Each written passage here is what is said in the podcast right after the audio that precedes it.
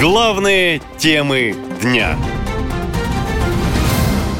Чем атаковали Курск? В городе мощные взрывы и пожар возле военного аэродрома. За последние сутки Курск атаковали четыре раза. Такой интенсивности обстрелов город еще не видел.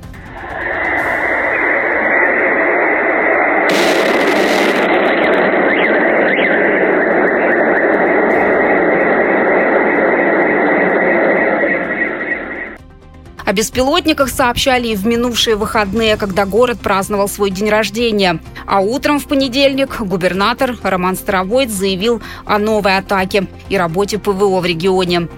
Конкретно что-то бахнуло. Ого! У меня аж э, стекла дребезжали, цветы зашатались. Хорошо, прилетело.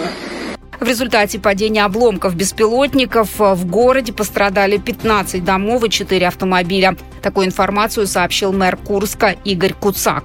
Но местные жители говорят, что целями беспилотников были здания ФСБ и военный аэропорт. Беспилотники атаковали Курский аэродром Халина. И на первый взгляд ничего серьезного не произошло. Сообщали о взрыве, дрон вроде как сбили, был виден дым.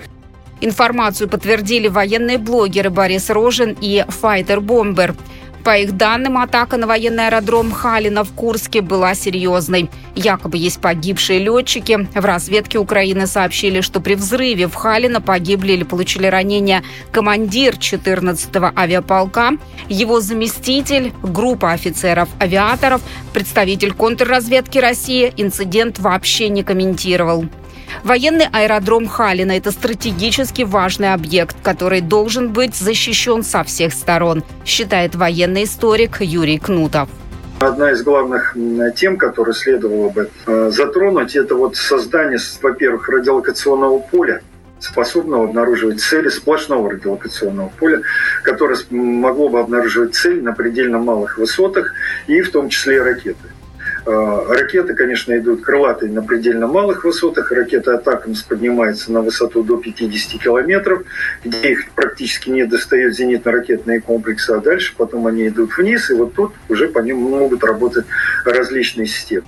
Это не первый раз, когда беспилотники целятся в военную инфраструктуру Курска и окрестностей. В конце августа дроны упали на многоэтажку, которая находилась всего в 300 метрах от воинской части, где служит спецназ радиоэлектронной борьбы и военный аэродром в городе. Тогда были повреждены несколько самолетов, радары комплекса С-300 и два «Панциря». Похоже, что с тех пор ситуация с ПВО в регионе не улучшилась. Наша лента. Коротко и ясно.